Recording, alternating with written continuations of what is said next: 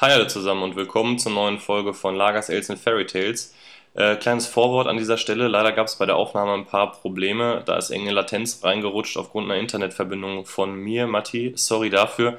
Dadurch hört es sich manchmal so an, als ob wir uns ins Wort fallen oder Pausen entstehen. Wir sind dabei, das äh, Problem technisch zu lösen. Ähm, ist jetzt leider für die Folge etwas zu spät gekommen. Äh, wir hoffen, dass es trotzdem gut zu hören ist und äh, ja, viel Spaß bei der Folge. Willkommen zu einer neuen Folge von Lagers, Ales and Fairy Tales, dem Craft Beer Podcast mit und von Benny, Alex und Matti.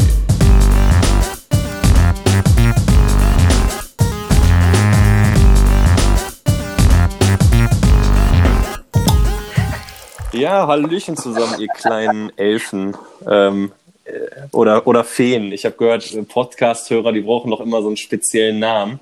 Äh, Ob es jetzt die Hackies sind oder, oder wer auch immer. Ihr seid jetzt unsere kleinen Elfen. Ähm, willkommen zu Folge 2 von unserem wunderbaren Podcast Lagers, Ales and Fairy Tales. Schön, dass ihr wieder mit dabei seid. Mein Name Matti, ihr kennt mich. Gute. Mit Guten dabei der Abend. Alex und der Benny. Servus, Jungs. Ja, äh, viel passiert in, in der letzten Benny, hau mal Zeit. raus. Äh, Was haben wir denn mit mal äh. Beyond Beer auf einmal am Schaffen? Ja, wir hatten es ja beim letzten Mal schon ähm, so ein bisschen angeteasert, was wäre denn, wenn auf beyondbeer.de voll die coole Box zu haben wäre. Und haben wir dann auch nach der letzten oder beim Erscheinen der letzten Folge sogar, ähm, ja, auf Beyond Beer im Shop unsere eigene ähm, Box veröffentlicht, dieses, äh, die es monatlich geben wird, die How Deep is Your Love? ähm, in der wir jeden Monat ähm, sechs Biere, jeder von uns ähm, zwei Stück, ähm, ja, präsentieren, anbieten werden. Ähm, die gibt's dann auch für ein, mindestens ein bisschen kleinen Schnapper auch zu kaufen auf Beyond Beer. Die aktuelle Box ist jetzt draußen äh, mit äh, einmal Anni und Flügge von mir, Cannonball von Magic Rock Brewery, Matti hat Supersonic von Lerwick reingeknallt, äh, das Triple von Westmalle und ähm, Alex von Northern Monk was und Sierra Nevada, das Bigfoot nämlich jetzt aus diesem Jahr. Ja, ähm, hat sich einiges getan. Da kam eigentlich auch super Feedback zurück. Ich kenne die Verkaufszahlen jetzt persönlich nicht, glaube aber, äh, dass das bestimmt gut angenommen wird, wenn jeder vielleicht nochmal ein bisschen Werbung dafür macht. Und, äh, ja, das, Ja, ich äh, denke, ich denke, wir retten, wir retten Beyond Äh, Beer damit durch die ja. äh, Krise. aber, aber nicht nur, nicht nur die, die Box ist am Start. Äh, Alex macht auch fleißig seinen Pub Club weiter und ich glaube, da kommt nochmal ein richtig, richtig nicer Alex? Schmankerl auf euch zu. Ich hab Pub dich Club gefragt, was ähm, findet Pub wieder Club statt. Ähm, die Folge kommt ja raus am 7. Mai. Äh, der nächste Pub Club ist dann am Tag drauf, am 8. Mai. Wir haben es echt krachen lassen diesmal. Äh, die Jungs von Frau Gruber, Sudden Death und Brewhard bringen ja ihr Altogether Bier äh, raus, ein IPA, ähm, wo die ganzen Gewinne äh, rausgehen an äh, wohltätige Zwecke, meistens an, an Bars, die gerade echt leiden, äh, damit die Jungs weiterhin dort ihr Bier verkaufen können. Initiiert wurde das Ganze von der ganz unbekannten kleinen Brauerei Other Half in New York, Brooklyn. Matti war schon dort und hat schöne Bilder geschickt. Und äh, anlässlich dieses äh, Releases, das wir online Oh, gemeinsam machen, werden die Jungs aus Brooklyn sich live dazuschalten. Ähm, ich weiß nicht, ich muss seit einer Woche ungefähr schon äh, Schlaftabletten nehmen, damit es überhaupt noch geht. Ich bin so hackennervös äh, und bin echt gespannt. Das Bier wird in der Woche abgefüllt, wo das Event stattfindet. Das heißt, wenn ihr es jetzt am 7. Mai anhört, könnte dieses Bier eventuell vielleicht schon bei euch im Kühlschrank sein. Ich hoffe, in meinem ist es dann schon. Und äh, wir haben einfach eine gute Zeit an diesem Abend. Und wir schauen dann mal, ähm, Other Half kommt dann bestimmt bei uns auch nochmal dazu. ja, Natürlich, das ist das Mindeste. Äh, ja gut, aber äh, natürlich äh, haben wir auch diese Folge wieder einen hochkarätigen Gast Haben- am Start. haben wir denn alle ein schönes äh, Bier der dafür aber heute? natürlich in, in den Schatten stellen werden. Ich glaube, wir. Ach so, ja, natürlich. Ich habe also ich habe mir äh, passend zu unserem Gast äh, ein Bier aufgemacht und zwar äh, ist gleich bei uns der Sebastian äh, von Freigeist Bierkultur und ich habe mir passend dazu das Abraxas aufgemacht, ein Smoked Lichtenhainer Weiße. Ähm, ich denke mal, da werden wir gleich auch noch mal kurz äh, drüber sprechen. Ähm, war, soweit ich weiß, das erste Bier, was er wirklich gebraut halt, äh, gebraut hat. Und äh, Ich habe, ähm, Genau, das um diesmal ist quer bei zu Glas. beim letzten Mal war es, glaube ich, Alex. Ich habe mir heute das B&B von äh, Brewhard zusammen mit Gesprüht aufgemacht. So.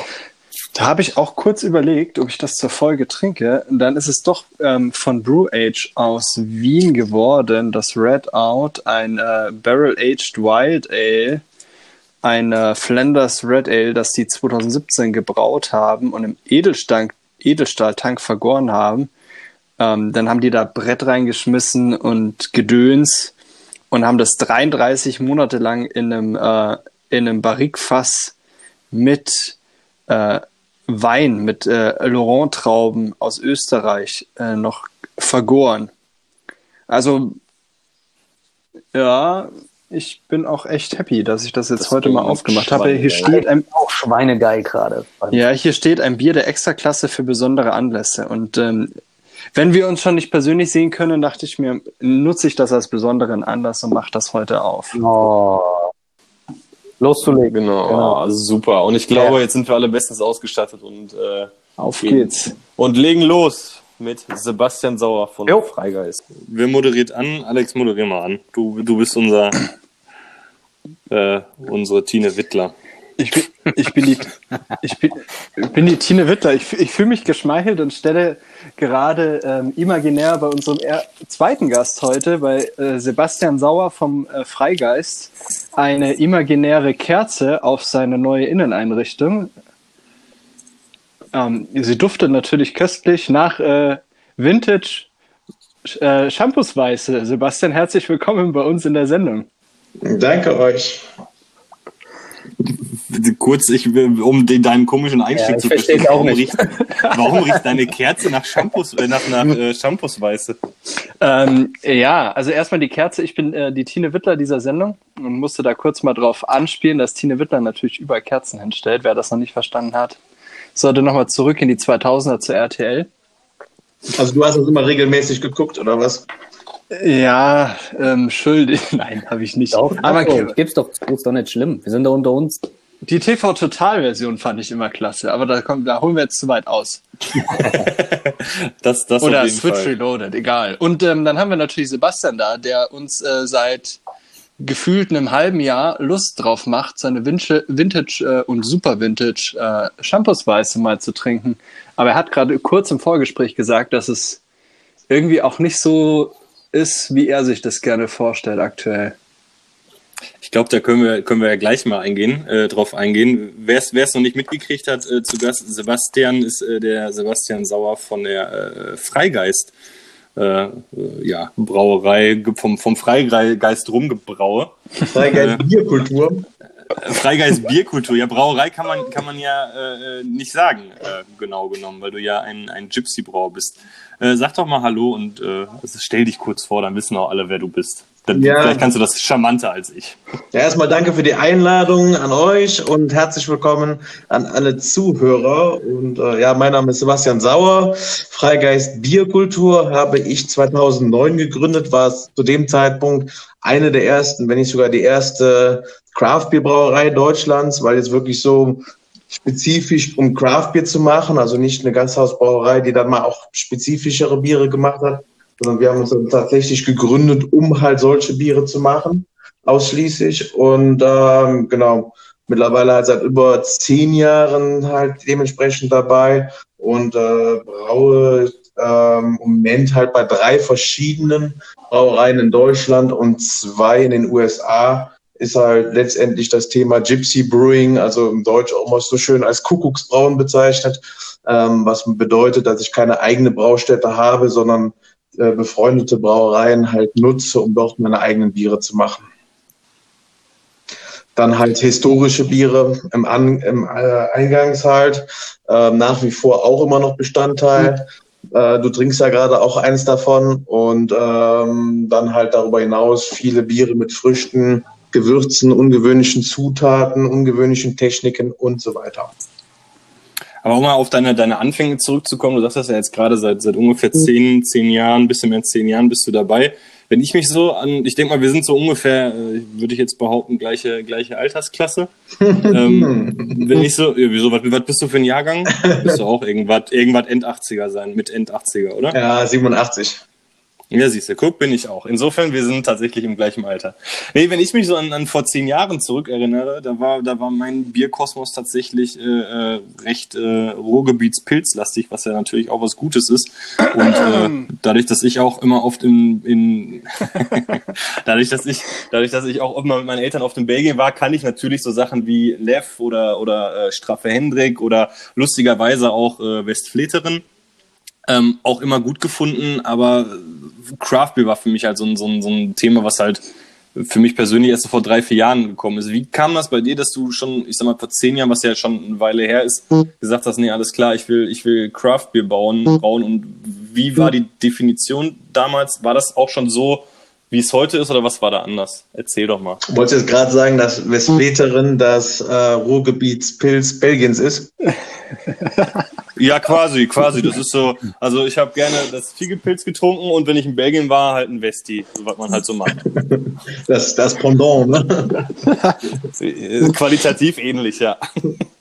Ja, gut, bei mir ist, kommt das halt so, dass ich halt ähm, aus, der, aus dem Dreiländereck stamme, also ziemlich nah zur niederländischen und zur belgischen Grenze habe und habe mich dann halt 2004 angefangen, für Bierspezialitäten zu interessieren.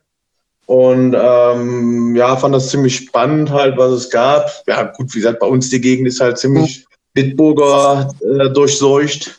Und ähm, man kriegt jetzt nicht so viel anderes hier vor Ort. Und äh, dementsprechend halt versucht, möglichst viele verschiedene Biere zu probieren. Dann halt, wenn du den Radius irgendwo so ein bisschen immer erweiterst, bist du dann natürlich auch ziemlich schnell in Belgien und in Niederlanden. Und da dann halt Biercafés kennengelernt und natürlich nochmal ganz andere Biersorten, also wo du denkst, hier kennst du dann erstmal weitestgehend alles, ne? und dann stehst du da vor einer riesengroßen Wand und kennst nichts. Und ähm, ja, da halt dann auch zu Bierfestivals gefahren und dann natürlich ziemlich spannend. Und dann halt auch mal irgendwelche sporadischen Reisen nach Dänemark, nach Italien in der Folgezeit. Dann halt auch irgendwie so die ersten US-Craft-Biere bekommen seinerzeit. Und das war schon enorm spannend gänzlich anders als das, was ich so kannte bis zu dem Zeitpunkt. Und dass man dann halt auch einfach äh, andere Leute kennengelernt hat und mit denen sich austauschen konnte und dass das eigentlich alles eine richtig geile Community, Community schon damals war. Und ähm, so ist das halt eins zum anderen gekommen. Ne? Also hat eine enorme Passion dafür entwickelt und hat dann irgendwann den Zeitpunkt gedacht, wo ich sage, so, jetzt würde ich eigentlich auch mal gerne selber was ausprobieren. Und äh, so dass halt 2009 der erste ich nenne es mal semi-professionelle Sud damals in der Baustelle in Köln gelaufen ist, ne, mit Peter, äh, dem Inhaber der Baustelle.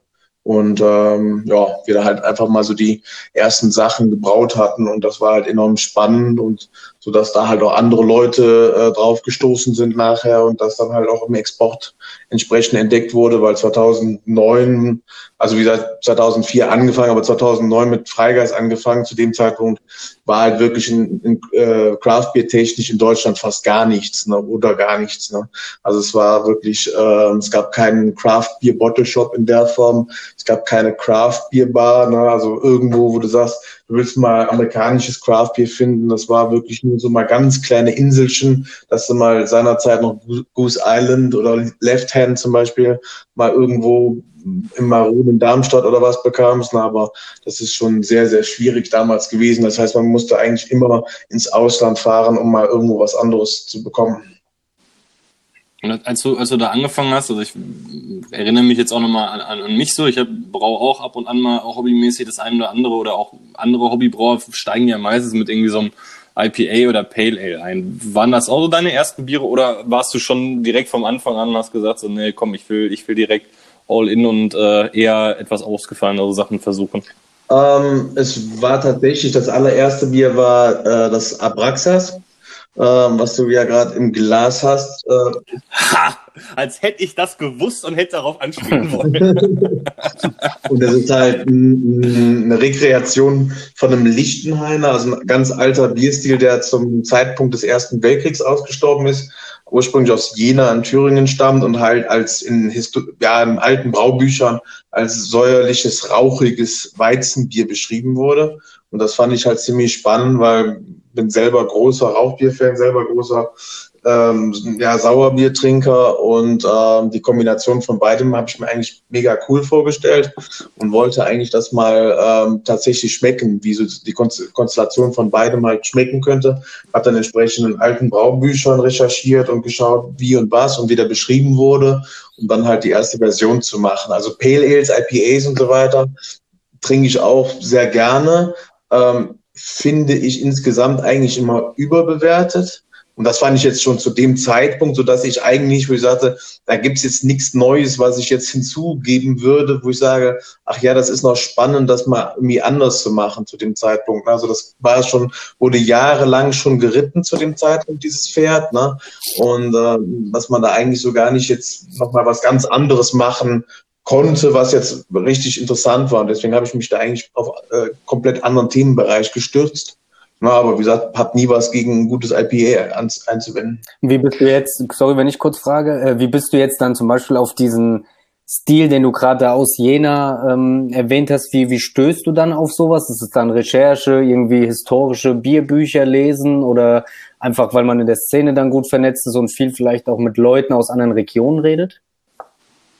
Ähm, das eigentlich weniger. Ähm, ich bin halt immer sehr geschichtsinteressiert gewesen und habe immer so gesagt, oh, wie sind Sachen früher gewesen und so weiter. Und habe immer so ein bisschen den Blick auch nach äh, zurück im ähm, Auge behalten. Und da war es halt einfach die Frage, wie war mal Bier früher? Was zeichnete das aus, wenn wir halt sagen, okay, mein Gott, Deutschland, äh, diese große Biernation und dass man einfach schaut, okay, wie, wo kommt Bier her, ne, wie hat das früher mal geschmeckt und so weiter? Und was gab es da mal? Und dass wir einfach auch diese ganzen regionalen Stile, was kennzeichnet ein Dortmunder Export, wieso ist das so, wie es ist, ne?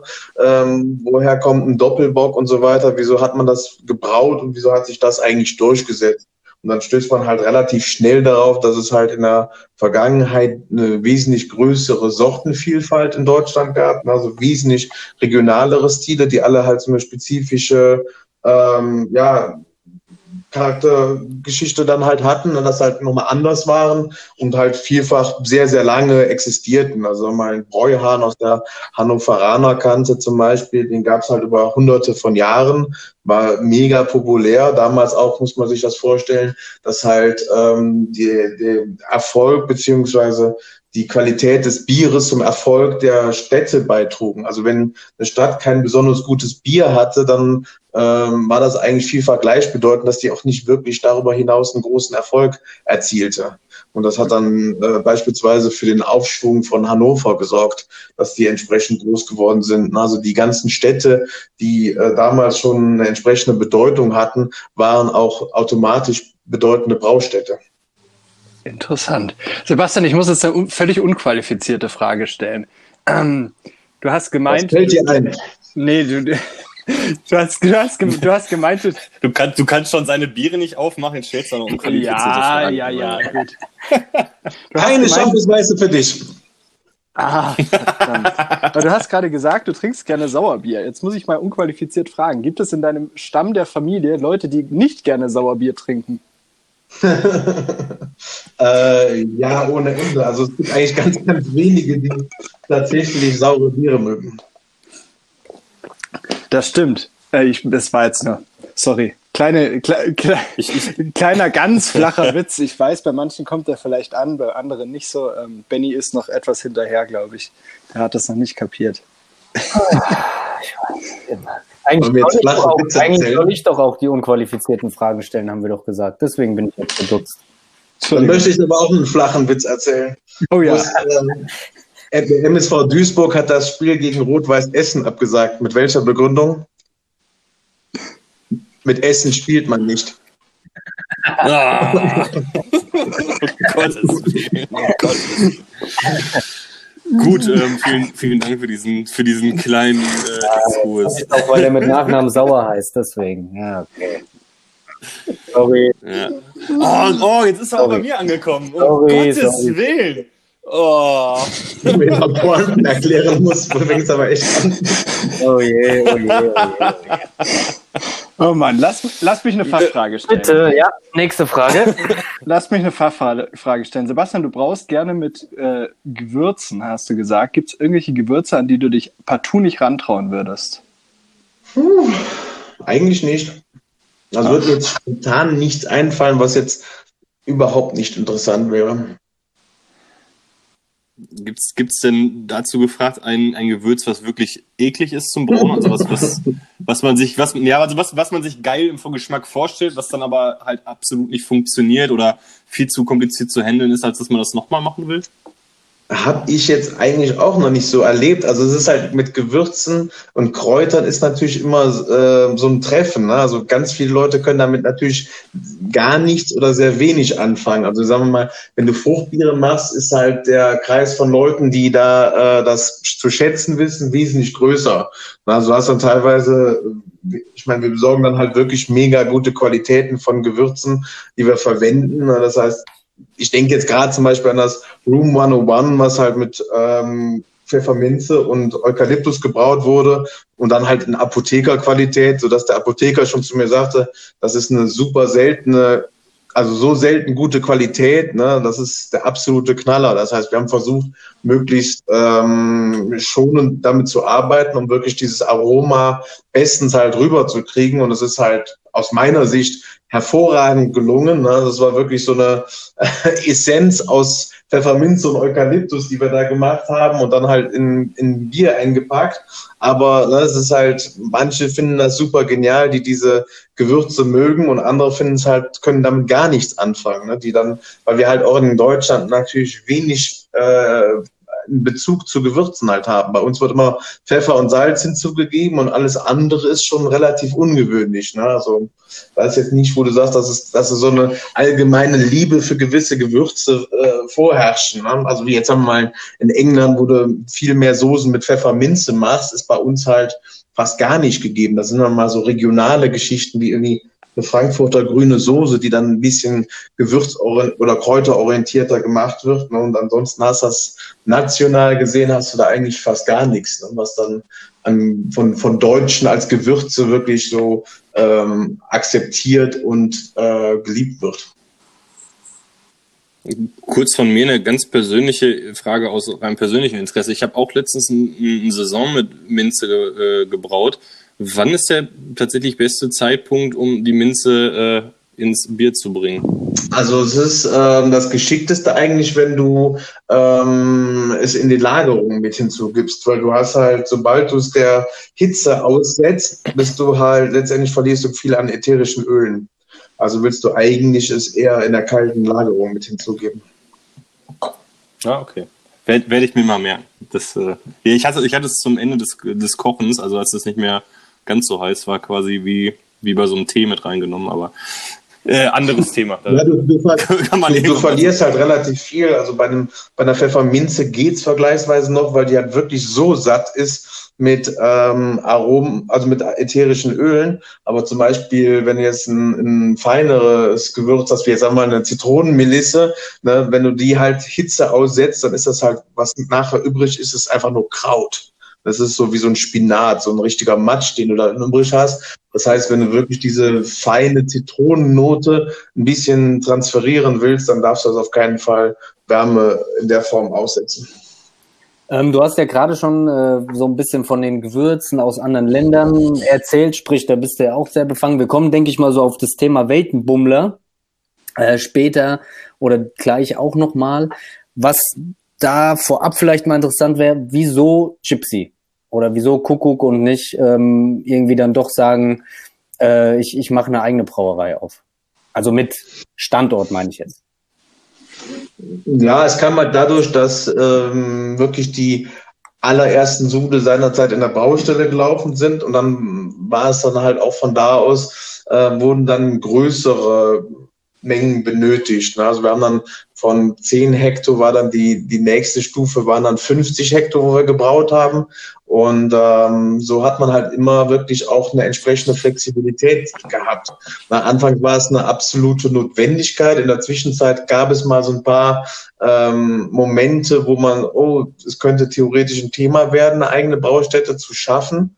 Aber es hat sich danach halt immer wieder herausgestellt, dass es wesentlich praktischer ist, alleine für die Flexibilität, um zu sagen, ähm, man, ähm, ich, ich, ich komme ohne klar und ich nutze einfach die verschiedenen Möglichkeiten, die ich bei den einzelnen Brauereien habe, um so halt auch letztendlich meinen Fokus, also meinen Arbeitsfokus wesentlich mehr auf ähm, das eigentliche Kreieren der Biere und auf der anderen Seite auch auf den spezifischen Verkauf zu richten. Mhm. Weil ansonsten, wenn du jetzt sagst, du hast einen konkreten Braustandort, musst du halt auch viel mehr, natürlich bist du vor Ort, musst viel mehr die Sachen vor Ort halt schauen und dann hast du halt auch automatisch weniger Zeit, um jetzt einfach bei Bierfestivals zu sein oder irgendwelche Events zu machen. Und ähm, so ergibt sich dann daraus halt auch wieder ein Streuverlust, wenn du andere Leute dann schicken musst. Ne? Und man muss halt wesentlich mehr äh, sich darauf fokussieren, Brot- und Butterbiere zu machen, um halt so das Grundgesch mhm. Grundrauschen in der Brauerei zu halten.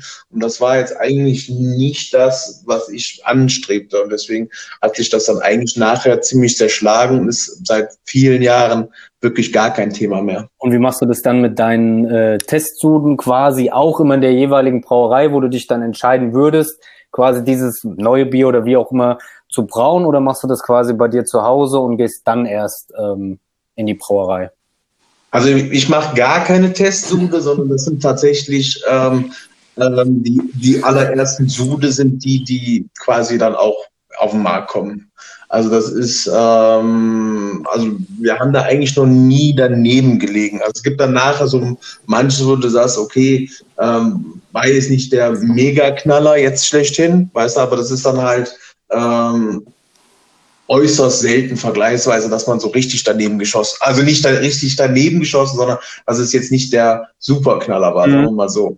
Na, aber die anderen Sachen waren jetzt eigentlich immer, wo man sagt, entsprechend zufriedenstellend, dass man sagte, das war das, was wir erreichen wollten. Man muss sich halt einfach damit beschäftigen, mit den Zutaten, mit den Methoden. Ähm, ne, man kennt die Zutaten ne, und äh, muss das vorab so ein bisschen äh, analysieren und sich entsprechend Gedanken machen, um dann nicht tausend Testversuche zu machen. Weil, weißt du, so ein, in der großen Brauerei kannst du das natürlich machen. Wenn du dann halt ein neues Bier einführen willst, dann ist das halt auch dass das entsprechend lange im Markt ist, dass du investierst und sagst, okay, den Sud kippst du dann auch mal äh, wieder weg und was auch immer und willst daran äh, nochmal feilen, während das, äh, sag mal, äh, in unserem Geschäft jetzt halt eher üblich ist, dass die Leute ständig was Neues probieren wollen. Mhm.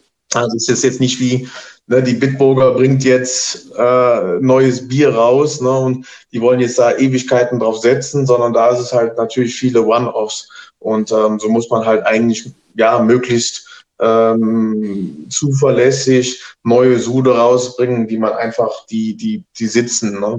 Und ähm, da gibt es halt gewisse Zutaten, die man halt ähm, ja, wo es ein bisschen schwieriger ist, sich ähm, da eine Einschätzung zu, zu haben, die kann man dann halt mal verschiedenartig auch einsetzen, ne, dass man hingeht und sagt, okay, pass auf, ich äh, mach da mal einen Auszug draus oder ich mache da mal einen Tee draus und so weiter. Das kann man halt teilweise machen, um dann mal ein Gefühl für eine Zutat zu bekommen. Und ansonsten halt einfach nur enorme Erfahrungswerte. Du hast auch gerade nochmal quasi gesagt, wie, wie sehr du rumexperimentierst und, und mit verschiedenen Stilen und sonst was. Äh, würdest du sagen, du hast einen, du hast einen Stil, äh, den du direkt mit, mit dir und deinem Bier in Verbindung bringst? Also wenn ich jetzt sage zum Beispiel äh, Schneeeule klar, weiße, äh, keine Ahnung, Frau Gruber hat die dicken IPAs und so weiter, aber wenn ich jetzt an dich denke, ich würde jetzt, ich hätte jetzt, ich könnte jetzt keinen, keinen Stil so zuordnen. Ist das, oder ist das einfach auch schon gewollt so? Ja, klar, das ist wie gesagt, Freigeist ist ja auch schon vom Namen her, steht auch für eine Vielfalt und halt ähm, jenseits der Konventionen halt zu arbeiten. Ne? Und ähm, das ist jetzt nicht so, dass es jetzt ähm, nur mit einem Stil oder so verbunden ist. Das kommt auch darauf an, ähm, in welch, von welchem Land man jetzt zum Beispiel spricht, wie Freigeist dort halt wahrgenommen wird. Ne? Also es gibt halt gewisse Stile, die manche auch wesentlich bekannter sind jetzt in Verbindung mit Freigeist als hierzulande. Ja, also ähm, beispielsweise ähm, ist äh, das Thema Gose teilweise in Übersee viel stärker mit, verbunden mit Freigeist als hierzulande. Ne, weil wir damals wirklich vor Rittergutsgose und so weiter eigentlich äh, Gose mit in den USA halt auch äh, popularisiert haben und ähm, das halt viele Leute noch in Verbindung haben. In den USA ist Freigeist zum Beispiel noch stärker verbunden wirklich mit dem Stil Lichtenheiner, ne? dass so wirklich das Abraxas eigentlich vermutlich das oder eines der äh, bekanntesten Lichtenheiner weltweit ist. Ne? Und in Deutschland beispielsweise verkauft sich Lichtenhain sehr, sehr schwierig, ne, weil entweder findest du Leute, die kein rauchiges Bier mögen, ne, oder die, die rauchiges Bier mögen, die mögen dann aber kein Sauerbier und die, die Sauerbier mögen, mögen dann kein Rauchbier. Ne, also du hast immer ne, in dieser Nische, in dieser Super-Nische dann nochmal eine noch krassere Super-Nische. Ne? Und das sind halt so wenig Leute in Deutschland, die sich für sowas begeistern können. Ähm, und in den USA ist das halt viel, viel größer, ne, die da offen und äh, Interesse haben. Und ähm, ja, und deswegen sagen wir mal in Deutschland kennt nach wie vor fast kein Mensch Lichtenhainer und ähm, kann auch fast keiner wirklich so jetzt ähm, Lichtenhainer richtig einordnen und bewerten. Ne? Das ist das ist so spielt wirklich fast gar keine Rolle der Stil bei uns. Ich trinke ja, ich trinke ja gerade das Abraxas, von dem du gerade gesprochen hast, und ähm, ich hatte auch lange Zeit statistisch Probleme mit sauren Bieren, obwohl die inzwischen echt zu meinen absoluten Favoriten gehören. Und ähm, ich, ich, also für mich persönlich, ich finde diese, diese äh, Kombination aus dem, dem, dem Rauch und dem, dem, ja, ich sag mal, der, der Säure, die die Weiße mitbringt, sehr unerwartet, aber überraschend stimmig. Also das macht tierisch Bock und ich hätte es mir auch sehr viel komplizierter zum Trinken vorgestellt, aber das ist in der Tat ziemlich süffig, das Bier. Also das ist, äh, also wer es mal in die Finger kriegt, sollte das auf jeden Fall mal äh, ausprobieren. Ist eine, ist eine feine Ja, du kannst das auch wesentlich leichter einbauen. Also wir haben tatsächlich in der allerersten Variante, die seinerzeit gebraut wurden, hatten wir zwei verschiedene Stärken. Äh, das ist jetzt die sechsprozentige Variante, die sich nachher durchgesetzt hatte. Aber ähm, wir hatten beispielsweise eine Version noch mit drei Prozent, also so ne, ungefähr Berliner Weiße Stärke. Und äh, da hast du halt auch, also das schmeckte genauso vollmundig wie die sechs Prozent Version. Ne? Das war nachher nur, dass Leute zu dem Zeitpunkt mit leichten Bieren überhaupt nichts anfangen konnten. Ne? Dass halt nachher wirklich äh, das sechsprozentige sich wesentlich besser verkauft. Und aber eigentlich macht es für die Stilistik, äh, kannst es genauso gut leicht einbauen. Ne? Und äh, das ist halt, äh, ja, kann unheimlich leicht, erfrischend, süffig, trotzdem anspruchsvoll wegen dem Geschmack sein und äh, passt halt auch mega cool zum ja. Essen. Das, das glaube ich gerne. Also ich kann mir das echt zu verschiedensten Sachen halt echt gut vorstellen. Also ich würde mir da mit Sicherheit nochmal das eine oder andere Pülleken holen. Das, also es ist zum Beispiel in, in äh, Food Pairing Büchern, dass das Bier auch auftritt. Ähm, zum Beispiel, ähm, es gibt ja das, ich weiß jetzt gerade gar nicht, wie es heißt, ähm, von, ähm, von Jeppe Janik Björk, so hier dem Evil Twin, dem Bruder von Mikkel und ähm, mhm. Daniel Burns, die haben ja im Endeffekt das einzige Sterne-Restaurant der Welt gehabt, was äh, ausschließlich Bier ausgeschenkt hat. Also es gab kein andere Alkoholiker und die haben ein Kochbuch zum Beispiel auch geschrieben und da gibt's dann halt auch ein, ein hervorragendes Rezept, was in Verbindung mit äh, Abraxas angeboten wurde. Ne? Ich glaube, ich äh, müssen mal nachschauen. Aber ich glaube, in einem französischen Kochbuch ist Abraxas auch mal mit einem konkreten Essensvorschlag.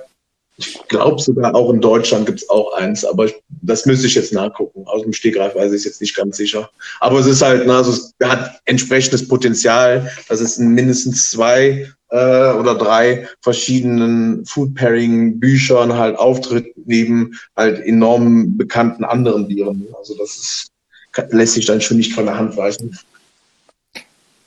Das ist ja schon so ein ziemlicher Ritterschlag und ich sag mal, das festigt ja auch schon fast so deine, deine, äh, deinen Ruf als Craft Beer Pionier. Ist, ist, ist das seltsam? Also für viele ist ja vielleicht in Deutschland noch nicht mal, aber ich glaube gerade in den Staaten, wenn die an ein deutsches Craft bedenken, da ist, ist dein Name doch sehr eng mit äh, verbunden, oder? Ähm, ja, definitiv. Also ich habe in den letzten Reisen, die ich in den USA äh, noch gemacht habe, das hat wirklich sehr, sehr viele bekannte Leute auch äh, zu mir sagten, äh, dass sie, also das sage ich jetzt nicht, um jetzt ne, uh, ne, mich jetzt irgendwie besonders rauszustellen, sondern wirklich zu sagen, ähm, so wurde es mir gesagt. Das ist jetzt wirklich nur eine, eine Weitergabe von Informationen, dass sie halt gesagt haben, zu dem Zeitpunkt, wo wir halt ähm, im Endeffekt schon Abraxas in die USA geschickt hatten und die Leute es äh, bekommen konnten ne, über einen der namhaftesten Craft Beer Importeure der USA, ähm, dadurch halt auch in viele Kanäle reingegangen, dass sie sagten, dass Abraxas war das erste Bier, was sie halt als äh, entdeckt haben und sagten, oh mein Gott, es gibt Craft Beer in Deutschland. Ne? Bis dahin war halt in den USA das Bild vom deutschen Bier halt immer halt Oktoberfestbier und ne, diese ganz klassisch gut gemachten Lager, aber alles relativ langweilig. Ne? Also auch so coole Hefeweizen, ja, ne? du trinkst es, du weißt genau, was du kriegst, aber jetzt nicht, oh, wir arbeiten mal mit anderen Zutaten und wir machen mal was Außergewöhnliches. Ne? Und das war also für viele Leute dann so, ach du Scheiße, das ist ja was ganz anderes. Vor allem, glaube ich, in, gerade in Amerika äh, haben die so eine, so eine Kombination, dieses Sauer und das Rauchige, vorher wahrscheinlich auch noch gar nicht getrunken. Also nicht nur, guck mal, die Deutschen machen, machen was äh, abgefahrenes Gutes, sondern auch was, was die da bis dahin noch gar nicht so gekannt haben. Also könnte ich jetzt Ja, vorstellen. die rauchig-saure Kombination, also wie gesagt, es hat es historisch gegeben. Ne? Also das ist, äh, ich habe das Rad damit jetzt nicht neu erfunden. Es war nur was, was mir halt aufgefallen ist, was ich halt sehr, sehr spannend fand und einfach wiederbeleben wollte. Und ähm, ich kann kenne kein einziges Bier, was es wirklich 2009 gab, zu dem Zeitpunkt, wo Freigeist Abraxas halt rauskam, ähm, was halt rauchig und sauer war und entsprechend verfügbar war. Ne? Also ähm, es gibt halt einige, ne, was weiß ich, Jester King und äh, Hopfenstark aus Kanada und was auch immer, ne, ganz viele, die nachher rauchige, saure Biere gemacht haben. Aber zu dem Zeitpunkt, glaube ich, war es wieder die erste Kombin oder das erste Mal, dass diese Kombination wieder in der Bierwelt auftauchte.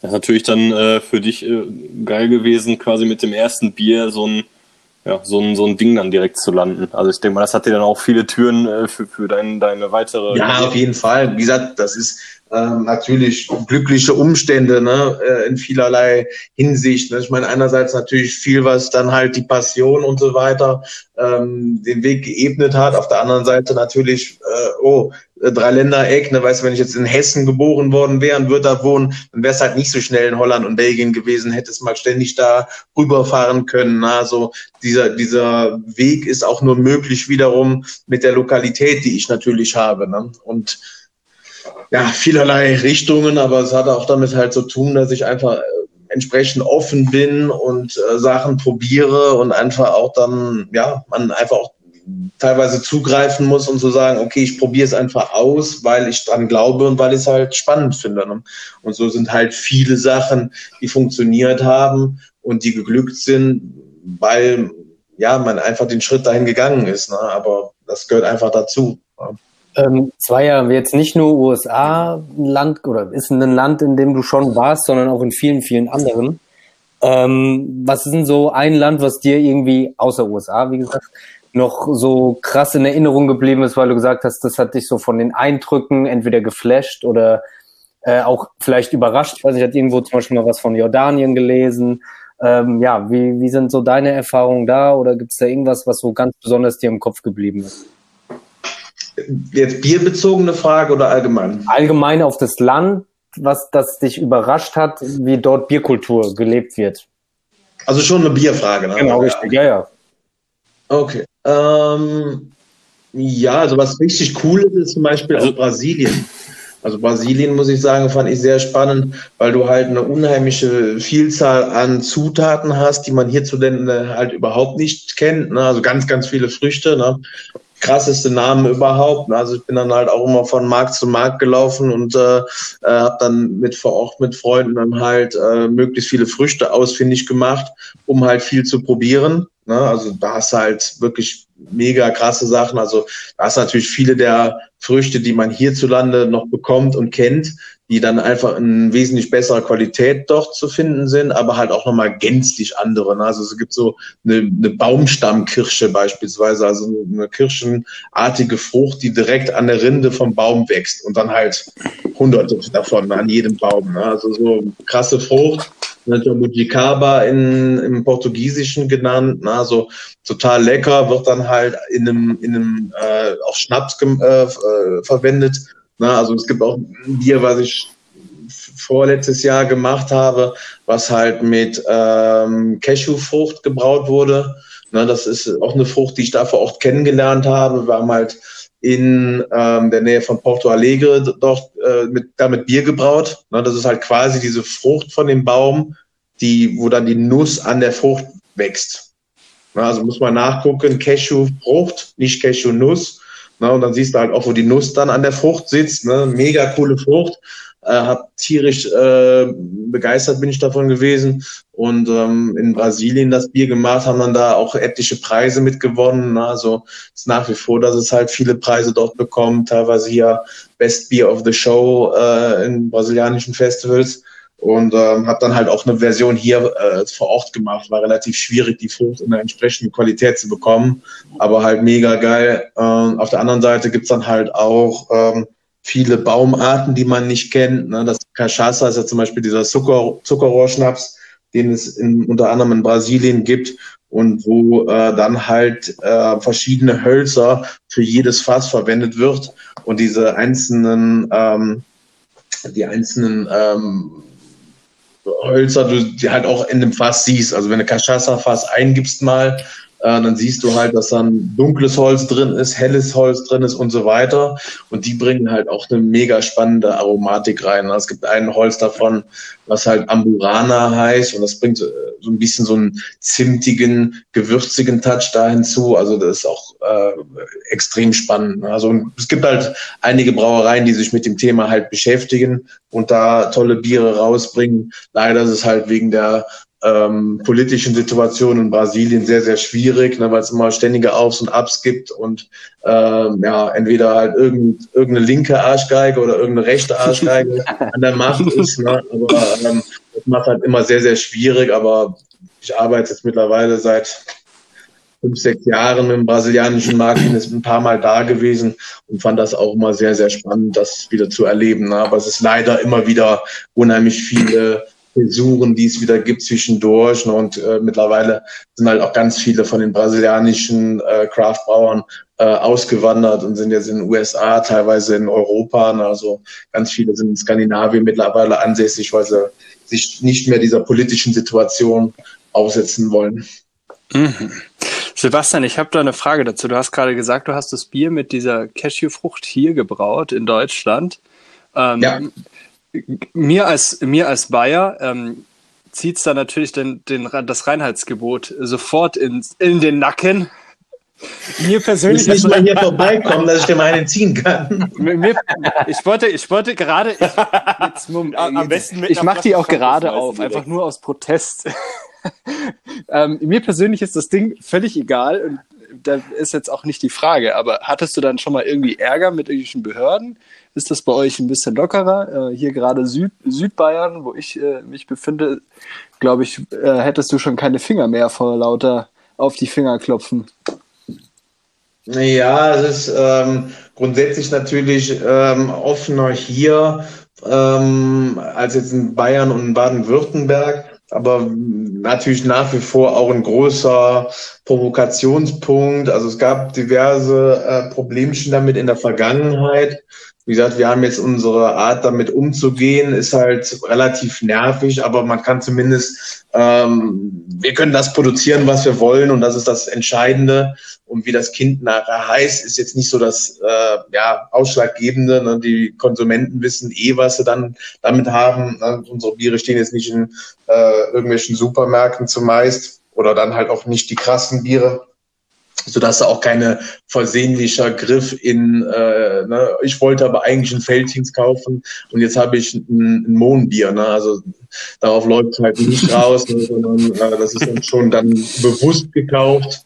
Und ähm, deswegen ist das so, dass da jetzt uns nichts im Wege steht. Ähm, ja, es ist halt einfach immer so ein relativ leidiges Thema. Ich meine, das begleitet ja. mich natürlich auch äh, seit Anfang an und ähm, sowohl in Deutschland wird es immer wieder thematisiert, als auch in den USA, wo Leute dann auch mal wissen wollen, wie das denn ist und so weiter. Und ähm, ich denke, es gibt dann auch keine Brauerei, die jetzt wirklich so konsequent und vor allem auch so lange dann halt wirklich ähm, Biere jenseits des Reinheitsgebots macht. Ne? Also es ist halt einfach eine, ähm, ich, ich liebe klassische Biere, ne? also bin großer Fan von ganz normalen äh, also nach dem Reinheitsgebot gebrauten Bieren, ne, das ist ähm, gar keine Frage. Es ist halt eine, eine zusätzliche Wahl, ne, dass man halt auch noch eine größere Auswahl von Sorten hat und je nach Situation, dass man halt einfach was anderes trinkt. Ne.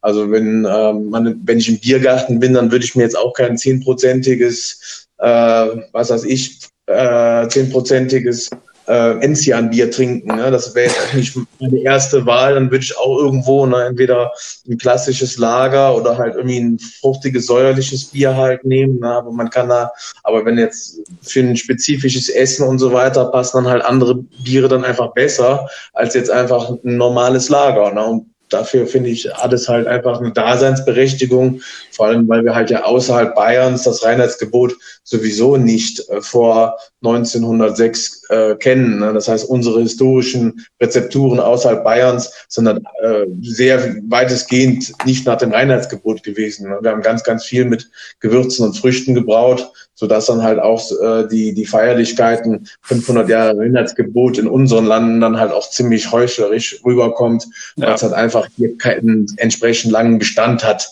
wie auch in Bayern übrigens nicht natürlich. Das stimmt. Ich muss nur noch mal kurz ähm, hinzufügen, äh, man sollte auch generell, wenn man Bier kauft, jetzt nicht unbedingt zu Felddienst greifen, egal ob man zu Freigeist greifen will oder nicht. Da gibt's bessere Varianten. zu, zu, zu dem Thema habe ich, ich äh, möchte eine kleine Kategorie, die wir äh, immer machen, vorgreifen. Wir haben, äh, wollen mit unseren Gästen äh, äh immer so, so One-Shot-Fragen machen. Äh, eine Frage und es gibt nur ein Wort Antwort mit einer eventuell kleinen Erklärung. Für mich jetzt interessant, weil Alex und ich so ein ewiges Battle haben.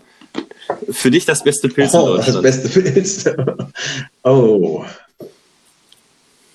Ja gut, aus dem Ruhrgebiet stammen wäre natürlich Moritz Fiege die erste Wahl. Ne? Ah, sehr gut, ja. alles klar. Gut, dann können wir jetzt natürlich weitermachen. Und das sagt und das ich hatte, sagt der Ich hatte auf Schönrammer gehofft, Also Alex, ich glaube, also es gibt sehr viele gute. Ne? Also ich würde jetzt auch nicht äh, zwangsläufig, ich, ich hatte jetzt nur gerade überlegt, wo, wo du jetzt ansässig bist, dass natürlich Moritz Fiege da auf jeden Fall die Wahl Nummer eins in der, für die ganze Gegend wäre. Ne? Aber es gibt natürlich auch andere gute Pilsener. Ne? Also auch sagen wir mal ein Augustiner Pilsener ist ja auch äh, ein ziemlich gutes Bier. Ne? Also ja.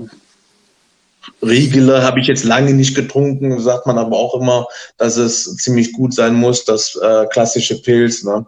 Also es gibt schon, schon, schon etliche, aber es ist natürlich umso nördlicher man grob gesagt in Deutschland kommt, umso tatsächlich pilziger sind die Biere ja dann auch, ne, dass sie einfach wirklich diese klassische Charakteristik schlank und eine enorme Hopfigkeit haben, während ich sage jetzt mal in, in Bayern spezifisch auch ein Schönramer schon extrem malzig und schon sehr äh, un unpilzig sind für einen Pilz. Ne? Also das ist so, also das wäre jetzt nicht das Paradebeispiel für mich äh, als Pilz zu bezeichnen.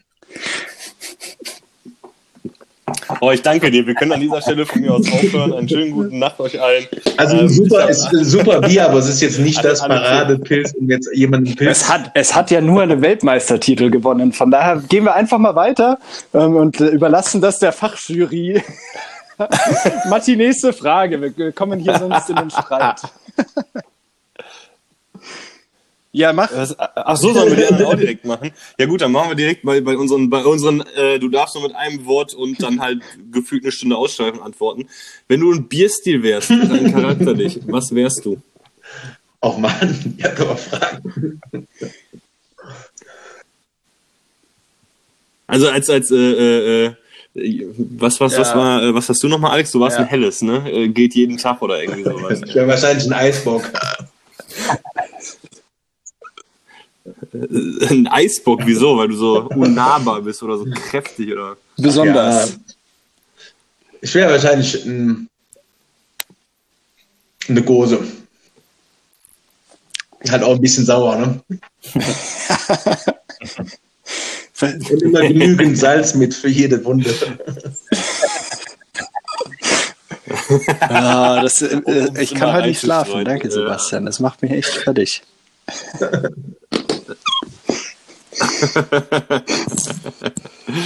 Sehr gut, sehr gut. Machen wir weiter. Wenn du, wenn, wenn du noch ein Bier trinken dürftest oder wenn du auf die bekannte einsame Insel fahren äh, würdest und dürftest, du noch ein, ein Bier äh, mitnehmen. Welches wäre das? Also du, du dürftest nur noch dieses eine Bier Also eine konkrete Marke willst du jetzt auch hören.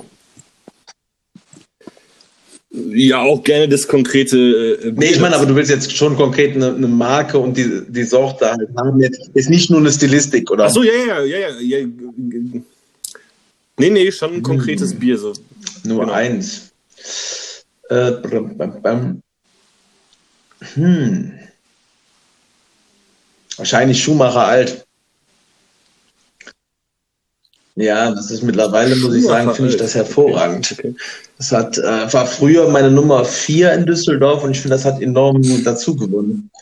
Ähm, also Ich hatte es vor, vor zwei, drei Wochen noch bei mir in der Sonne auf der Terrasse. Äh, Ja, also sagen, die haben da unheimlich geschraubt, vor allem richtig coole Nummer natürlich bei denen, dass die ähm, im Fortuna Düsseldorf Stadion jetzt äh, ausschenken und das Warsteiner Alt rausgeschmissen haben und damit wahrscheinlich das beste äh, Stadionbier in komplett Europa mindestens sind. Also Nee, das ist, das ist Unsinn, weil es im Ruhestadion immer noch Moritz Fiegepfilz Hatten wir gibt. heute das schon, Männer. anderes Thema. Weiter. genau, genau. Genau, was haben wir hier noch? Ja, ich finde die Frage, wir haben ja noch als Frage, welches Land assoziierst du am meisten mit Bier? Aber ich finde diese, diese Frage dir zu stellen, wäre irgendwie, würde eine zu ausschweifende Antwort geben. Aber ich versuche es trotzdem mal. Gibt es so ein Land, wo du sagst, okay, wenn ich an Bier denke, ist das das erste Land, was mir in den Kopf kommt? Schön. du wolltest ja keine ausschweifende Antwort. nee, nee, ich hätte jetzt tatsächlich bei dir gedacht, es wäre es wär, äh, irgendwas Exotischeres. Deshalb, ich, äh, unerwartete Antworten finde ich auch immer gut. Und ich habe jetzt zum Abschluss noch äh, Drehfontaine Oh. oder Cantillon. Das ist jetzt sogar noch eine historische Frage. Oh, also das ist, das ist schwierig, weil ich jetzt die bei, von beiden äh, jetzt nicht so regelmäßig Sachen ständig trinke. Also früher wäre meine Wahl auf Driefontaine definitiv gefallen, weil Driefontaine eigentlich äh, die bessere Gös, die beste, das bessere Framboise und so weiter gemacht hat, während Cantillon halt immer ziemlich spannende andere Sachen gemacht hat, irgendwie was mit, mit Trauben und so weiter, was Cantillon, äh, was Driefontaine früher nicht gemacht hat.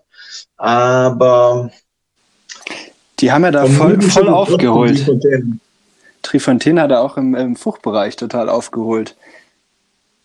Die waren früher besser. Also die, auch Cantillon war früher aus meiner Sicht und aus der Sicht von vielen, die es auch noch von früher kennen, tatsächlich äh, um Längen besser. Also heutzutage erleben die natürlich einen Hype äh, jenseits von Gut und Böse, aber ähm, das ist eigentlich die, die mega geilen Qualitäten, ähm, haben die Leute gar nicht heutzutage gar nicht mehr mitbekommen. Also es ist tatsächlich einige Jahre zurück, dass es wesentlich besser war, weil heutzutage ähm, einer der Gründe dafür ist, dass die Ware nur so aus, äh, aus den Läden rausfliegt und früher das nicht so ähm, abgegriffen wurde.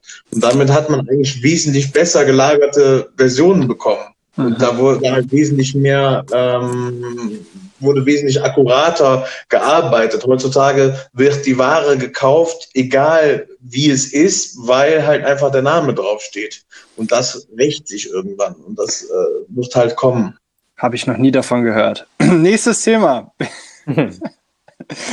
Benny, hast du noch eine Frage? Also, wir mussten da kurz äh, einmal lachen. Äh, ich habe sehr viel Trifontinen hier im Hause, deswegen versuche ich das hier zu lagern und dann die fehlende Lagerzeit zu Hause nachzuholen. Von daher, wer mal vorbeikommt. Kommt drauf äh, an, für welche, für welche Biere du das machst. für äh, Fruchtlambicken beispielsweise sind eigentlich dafür gemacht, so schnell wie möglich getrunken zu werden, weil die Frucht einfach vergänglich ist. Ne? Das stimmt, ja. Benny, hast du denn noch irgendeine Frage in deinem Portfolio oder soll ich noch eine raus? Ich hätte jetzt nur noch eine. Jo. Ähm, wäre eigentlich auch schon wieder so ein bisschen länderbezogen, mal Corona komplett ausgeblendet. Gab es jetzt schon einen konkreten Plan, wieder irgendein neues, anderes Land mal zu bereisen und zu entdecken, was dort biertechnisch geht? Ja, nein. Wenn äh, nicht geplant, dann zumindest irgendeins, was dir so vorstellt, wo du sagst, das wäre auf jeden Fall mal geil in nächster Zeit, sobald es wieder möglich ist, zu bereisen und äh, zu entdecken. Also ein komplett neues Land, wo ich noch nicht war, sagtest du. Genau, richtig, ja. Ja, ich hatte grob anvisiert, Ende des Jahres nach Äthiopien zu reisen, aber das wird natürlich äh, nicht stattfinden, aber das wäre, denke ich mal, ziemlich spannend gewesen. Okay, Äthiopien, das schreit so ein bisschen nach, äh, ich assoziiere jetzt sofort irgendwie Kaffee ist natürlich oder auch enorm spannend da, aber halt auch ähm, entsprechend äh, ja relativ simpel gebraute äh, Biere gibt's vor Ort dann teilweise auch. Ne? Also mit ähm, mit mit äh, Hirse beispielsweise gebraut und äh, das ist dann halt auch so ein relativ spannendes Thema. Also ich bin letztes Jahr in Uganda gewesen, wo es unter anderem Bier aus Bananen gebraut gab. Und das war halt auch ähm, ziemlich spannend, ne? also wo dann wirklich mit simpelstem Equipment einfach ein bierähnliches Getränk hergestellt wird. Und diese ganzen Biere oder bierähnlichen Getränke, die halt komplett anders ähm, sich ja anders ausfallen, als wie man sich bei uns auch mit ganz viel Kreativität Bier vorstellt, ne? ähm, die sind halt auch immer total cool. Ne? Genauso wenn du jetzt irgendwie ins Baltikum oder äh, nach Skandinavien reist und irgendwelche ähm, relativ Urbiere und so weiter und diese ganzen Farmhouse-Biere und so weiter probierst, die sind halt äh, enorm spannend, weil sie halt gänzlich anders sind, ne? unheimlich fragil, äh, sprich frisch, frisch, frisch trinken ne? und äh, du kannst es nicht irgendwo mitnehmen, irgendwo in der Kneipe, äh, schmeckt auch tausendmal anders. Ne? Du trinkst es heute, es schmeckt anders als morgen, als übermorgen. Ne? Das heißt, man muss es wirklich, ähm, ist ein Getränk des Moments und ähm, so muss man es auch wahrnehmen und so kann man sich das ein bisschen vorstellen, wie das auch früher bei uns mal war, bevor man halt wirklich Bier entsprechend stabi- stabilisieren konnte. Ne? Und da merkt man halt noch, dass es einfach ein, ein äh, ja, ein, ein organisches Produkt halt ist. Ich könnte dir gefühlt jetzt noch Stunden zuhören, wie du über die verschiedenen Reisen. Nächste Woche in der nächsten Episode. Ich weiß, dass es. ja, ich weiß, dass es in der FAZ ist, es meine ich, gibt es einen ganz geilen Artikel über deine Reise nach Peru. Äh, gibt's da noch, gibt's da noch weitere Artikel, also auch in der FAZ oder woanders, wo man, wo man sich dann noch weiter belesen kann? Oder wann schreibst du den Ähm, äh, das ist mit Freigeist der, mit der FAZ, also der Online-Ausgabe, ist tatsächlich so eine kleine Kolumne, sage ich mal. Also das ist immer, wenn irgendwelche Reisen ähm, stattfinden, die wirklich nochmal was gänzlich anderes zeigen, äh, habe ich da eigentlich äh, immer einen, ähm, ja, ein konkretes Interview, was dann ist. Also es gibt mittlerweile, ich glaube, vier Interviews mit denen. Eins war über Peru, eins war über Jordanien, Libanon, eins war über Nordkorea und ich weiß jetzt gerade nicht, was das vierte war, aber es gab, also drei gab es auf jeden Fall, also die, die ich gerade genannt habe. Ne? Und ja, es ist halt, bleibt enorm spannend. Ne? Also es sind halt, die Welt ist äh, voll mit lustigen Sachen und ähm, wenn nicht gerade Corona-Zeiten sind, äh, ist es halt gerade offen, um halt möglichst viele Sachen halt einfach zu probieren und kennenzulernen und einfach seinen Horizont zu erweitern, ne? weil meinem ja, mein Motto ist halt immer, man kennt nicht unbedingt, äh, man kennt seinen Geschmack nicht, wenn man geboren wird, sondern man muss halt tatsächlich seine Geschmäcker und Vorlieben erst kennenlernen. Und das machst du halt erst in der Welt. Ne? Nur weil du jetzt in München geboren wurdest, heißt es nicht, dass du jetzt Weißwurst und äh, Brezeln am liebsten hast. Theoretisch ist es halt irgendein indonesisches Essen, was nachher dein Lieblingsgericht ist. Es ist halt nur die Frage, ob du es halt jemals kennenlernst oder nicht. Ne? Weil den Geschmack kannst du halt nicht bestimmen. Du kannst dir jetzt nicht aussuchen, das werde ich jetzt mögen und das nicht. Ne? Ey, das ist die Frage, hole ich mir und wir schweifen in die Philosophie. allem, Also was ich könnte Spannendes, das man jetzt muss immer nur so. Fragezeichen hinwerfen. Ne? Ich Ja. Dann kommt eine schöne Antwort wirklich über alles. Also macht Spaß. Da gebe ich dir recht, Matti. Ich, also ich finde auch diesen, ich finde diesen Gedanken, den du hast mit dem, mit dem, mit dem Geschmack, der sich entwickeln muss. Ich glaube, das haben auch alle von uns, äh, ob es jetzt auf Bier bezogen ist oder auf andere Sachen bezogen ist, äh, mitgemacht. Wie ich schon gesagt habe, ich habe vor anderthalb Jahren äh, mochte ich kein Sauer. Jetzt äh, äh, kann ich mir davon nicht genug äh, in den Keller stellen und äh, in mich reinstellen. Deshalb probiert, probiert viele Biere und probiert vor allem die ausgefallenen Sachen vom, vom Sebastian. Dann sag mal schnell, wo man denn am, am entspanntesten, gerade gerade jetzt, wo wir nicht rausgehen können, in Kneipen oder so, äh, deine Biere kriegen. Das ist äh, erstaunlicherweise, finde ich, Ja, es gibt halt, an Bier in also es gab zwischendurch mal ganz gute Online-Shop-Varianten. Also ganz früher habe ich es halt auch ähm, selber gemacht. Ich habe auch bis 2015 selber Biere importiert und einen Online-Shop gehabt. Aber ähm, im Moment es gibt jetzt ähm, mehrere Varianten. Es gibt zum Beispiel die Biothek halt. Das wären halt noch Dings, die äh, Online-Shops, die es in Köln gab, die gibt es jetzt im Moment halt nicht mehr. Und es gibt dann halt ansonsten äh, natürlich in, in konkreten äh, Handelsgeschäften halt. Also Rudert hatten wir eben schon erwähnt. In Dortmund wäre halt natürlich eine Adresse. Äh, es gibt das Bierlager in Köln noch, ähm, die äh, Biere halt führen. Ne? Und äh, Bierwarner in München, Liebig äh, in, in der Nähe von München, Komprobier am Bodensee. Ne? Also es gibt halt immer wieder so spezifische Händler, die ziemlich gut sind, aber wenn man halt nicht in der Nähe wohnt, hilft einem das gerade halt auch nicht, weil halt die allerwenigsten davon halt auch Online-Shops äh, betreiben. Ne? Das heißt deswegen.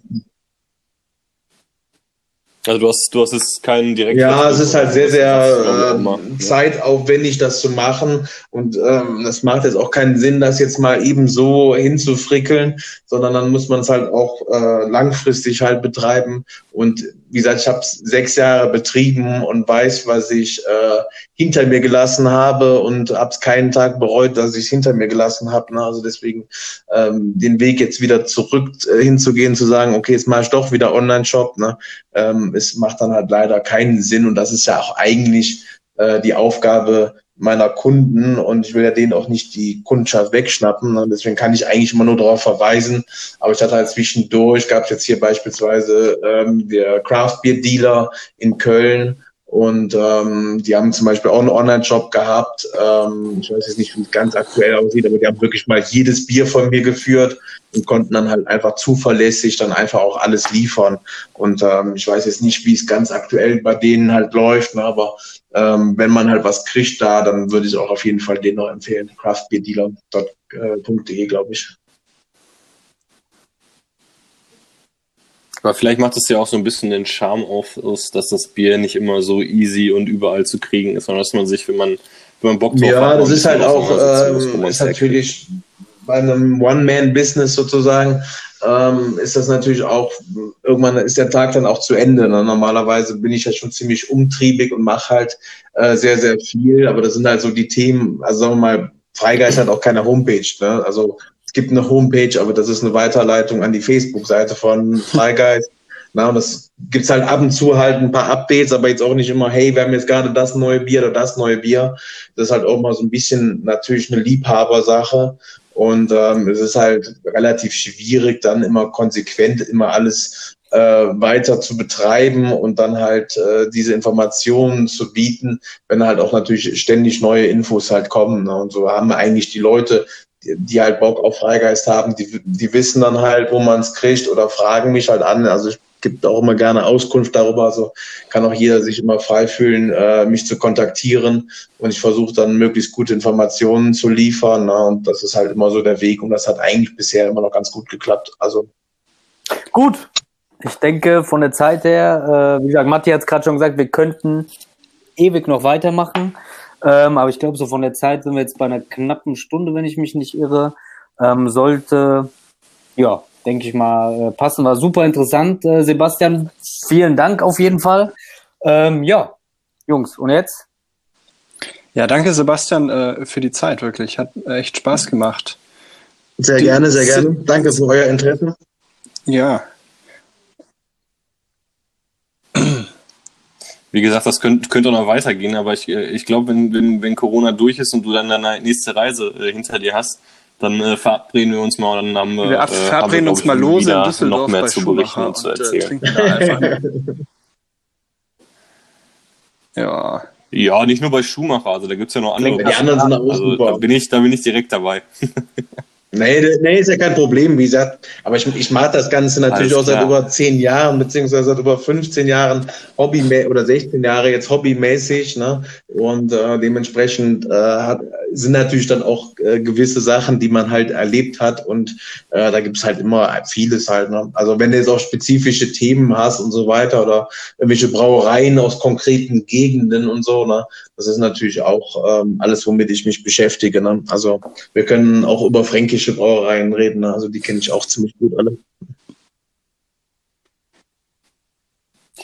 Alles klar, gut. Also haben wir jetzt in der Folge 2 Sebastian Sauer von Freigeist. Ich freue mich auf Folge 3 mit Sebastian Sauer von Freigeist. In der Folge Ja, die, 4. Fahrt- die Fahrt hat nicht umsonst diese, Sebastian diese Freigeist. Kolumne ins Leben Ähm, gerufen. nee, also,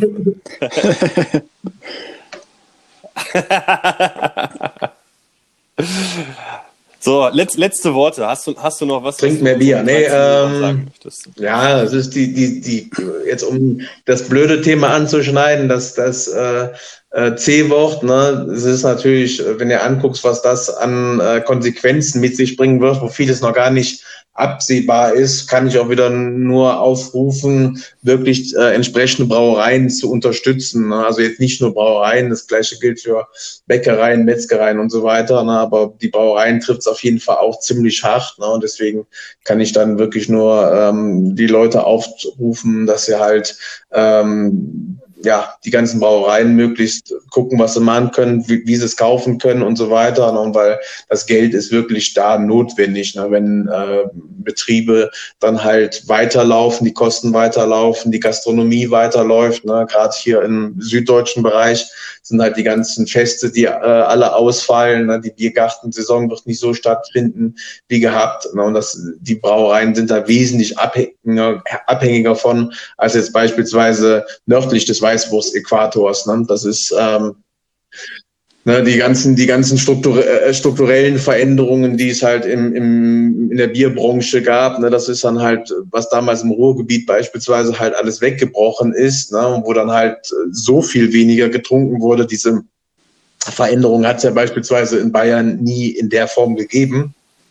Bier wird da zwar auch weniger, aber von der, von der Art her immer noch ähnlich getrunken wie vor ein paar Jahrzehnten. Und äh, da ist natürlich das sehr viel abhängiger und deswegen gibt's ja auch noch diese Vielfalt ähm, dort, ne, dass man das auch weiter aufrechterhält. Ne, weil wenn einmal äh, Betriebe zumachen, die teilweise hunderte Jahre alt sind, ne, dann sind sie auch zu und dann werden sie auch nicht wieder aufmachen. Und deswegen äh, lasst uns da versuchen zu retten und äh, zu schützen, was offen ist und was man noch aufhalten kann, äh, weil äh, wenn weg ist, ist weg.